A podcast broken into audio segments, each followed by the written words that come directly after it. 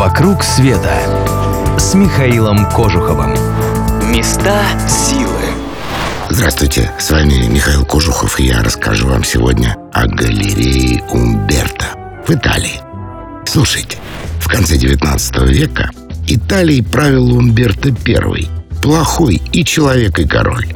Народ в его правлении нищал, а когда не доставало хлеба, выходил на улицы, на что Умберто отвечал репрессиями. Сгубили правителя великодержавные устремления.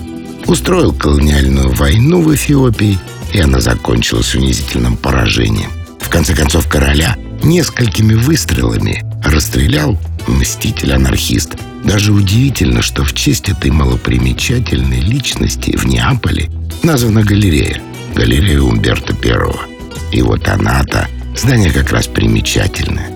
Правда, своим появлением обязана не столько королю, сколько холере. Район, который раньше находился на месте этого здания, считался неблагополучным.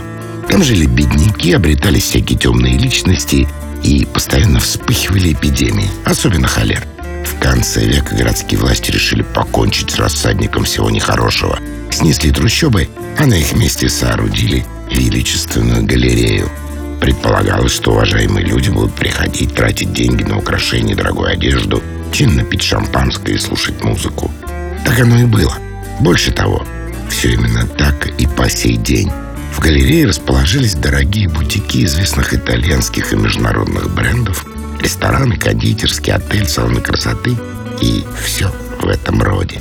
Построена галерея с размахом и шармом. Гордость здания – помпезный фасад с высоким порталом из четырех колонн и внушительной колоннадой. На колоннах справа великолепные скульптуры, представляющие времена года и фигуры, которые олицетворяют мастерство торговли и богатство, а слева — статуи, континенты. Верх фасада украшают скульптуры пара, телеграфа, изобилия. Внутреннее помещение в Умберто образует две пересекающиеся крытые улицы. На полу — знаки зодиака. Говорят, нужно выбрать свой знак — и повернуться на месте три раза, и будет тебе счастье. «Вокруг света» с Михаилом Кожуховым.